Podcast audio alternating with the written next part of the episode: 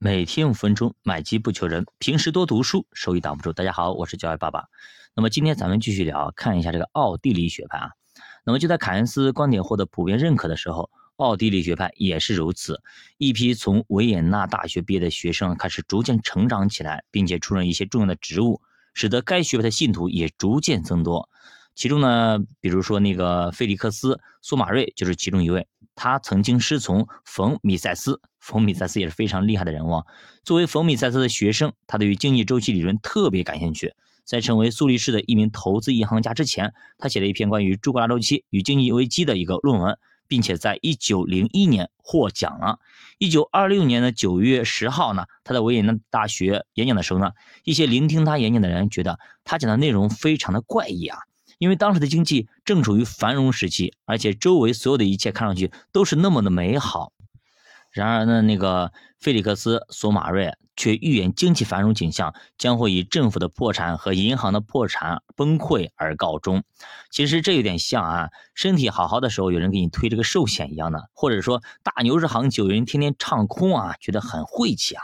一九二七年啊，他跟凯恩斯见面的时候呢，凯恩斯问他。你能给客户提供什么样的投资建议呢？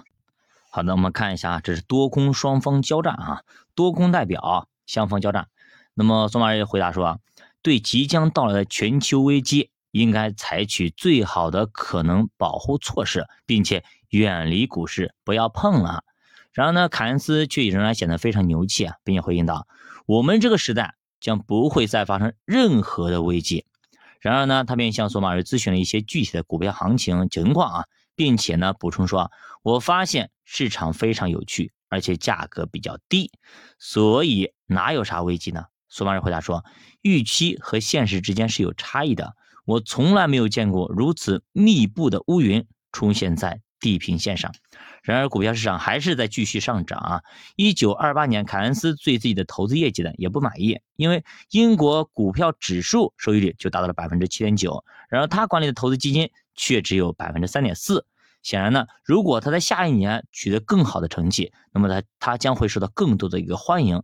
诸多迹象表明啊，他在下一年的业绩肯定肯定会非常好的。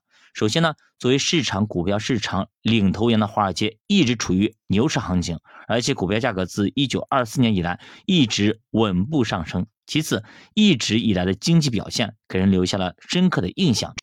那之所以留下印象呢，其实凯恩斯拿到了一些数据，那这些数据呢是先人们留下来的，所以说，呃，至于对于凯恩斯的一些呃管理啊、投资基金等等等啊，都是有帮助的，大家也比较信任他。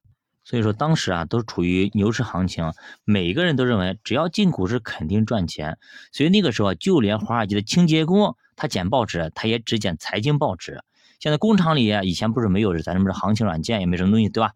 那么他工厂里面，你要是想那个干嘛，呃，就是想好工人好好工作，你必须弄个大黑板，然后呢，每隔一个小时你要把股票行情报价给它写上去，你懂吗？你这样的工人才有安心去上班，不然的话，工人们都去跑到交易大厅去看数据去了。还有一个工种叫市场报务员，那么他连吃饭的时间都没有，必须在餐厅里给他搞一个自动收报机，他才能安心的吃顿饭，是这样子的。所以那个时候人们就是只要投资，几乎不会有什么损失，那么人们脑子里就不会想到损失两个字儿，你懂吗？所以跟当年咱们的 P to P 刚开始的时候是一模一样的。那么基本上，大部分人都认为啊，资本主义是最好的一个社会，最好的一个经济体验。那么，如果人们继续这样贪婪，在这股市上拼命的赚钱、赚钱、赚钱，对吧？把这个泡沫越滚越大，越滚越大，人们很可能会像第一次世界大战之后的德国一样。或者像太阳王当政以及其后一段时间的法国、密西西大泡沫等等啊，去粗暴的对待这个系统。本来呢，其实我们的约翰劳的体系挺好的，但是呢，就是因为奥尔良大公的太贪婪，导致整个国家的崩溃，是吧？经济体的崩溃等等，最后呢，咽下了一个失败的后果。但是如果人们能够按照啊经济自身的规则来玩这个游戏的话，也就像美国那样，那么经济将会运行良好。那么，从一端的底特律到另一端的华尔街，资本主义的大厦似乎比以前更加牢靠地树立在大地上。所以说，凯恩斯和费雪一样，都非常看好股市的牛市行情，对于经济的健康稳定没有任何理由可以怀疑。所以这个时候呢，美国就说：“你看看你法国，你的德国怎么怎么样？你看我们美国，我们现在在呵护着这个经济体，我们不需要去干预它，政府不要去干预，市场会自己去调节的。你看我们现在调节多好，就我们行牛市行情那么多年了，对不对？这就表明我们美国是很牛逼的。这就可以看出为什么现在呃美国人有那么迷之自信，对不对？永远就不愿意承认中国的发展的地位，不愿意承认中国的经济，不愿意承认中国在社会上的一个地位，对，在世界上的一个地位等等啊，就是大概这样的一个意思啊。所以说这就可以从历史中可以看到迷之自信。但是呢，有句话叫“上帝想要一个人灭亡，先让他疯狂”。现在他如何去自信？那么以后就会啪啪打脸，是打的多狠啊，这样的一个意思啊。所以你只要在这个游戏里边玩，你就要遵守游戏规则。经济是有周期的，不可能在你美国它就失灵了。我们看看后面是美国是如何去面对这样的经济危机的。教爸读书陪你一起慢慢变富。如果大家对投资感兴趣，可以在喜马拉雅 APP 搜索“教 A 爸爸的读书”，或者直接搜索“每天五分钟买基金不求人”专辑，点击主播头像加入主播新米团，跟主播一起探讨投资的智慧。再见。